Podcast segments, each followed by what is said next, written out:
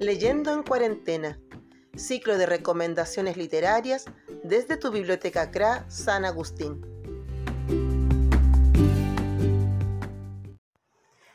El rastro brillante del caracol, de la autora Gemalienas, de la editorial Planeta Lector.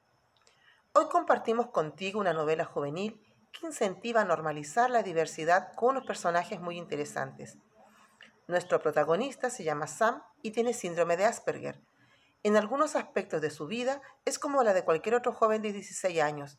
Va a clases, practica un deporte y es un genio de los computadores, aunque tiene pocos amigos ya que le cuesta interactuar con los demás. Cuando conoce a Martina, su mundo cambia por completo, por lo que decide salir de su zona de confort e intentar hablar con ella. Para él no será fácil, porque le cuesta interpretar las reacciones de la gente y no tiene ni idea de cómo piensan las chicas. Afortunadamente cuenta con la ayuda de su hermana Iris, quien siempre le dice las cosas de forma muy clara. Por otro lado está Martina. Tiene 14 años y hace gimnasia rítmica. Es impulsiva, habladora y un poco inocente.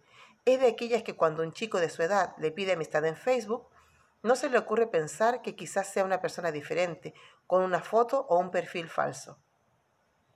Sam, al poco tiempo de acercarse a Martina, descubre que un acosador virtual la está poniendo en grave peligro, por lo que tendrá que esforzarse para superar sus limitaciones si quiere ayudarla y desenmascarar al culpable.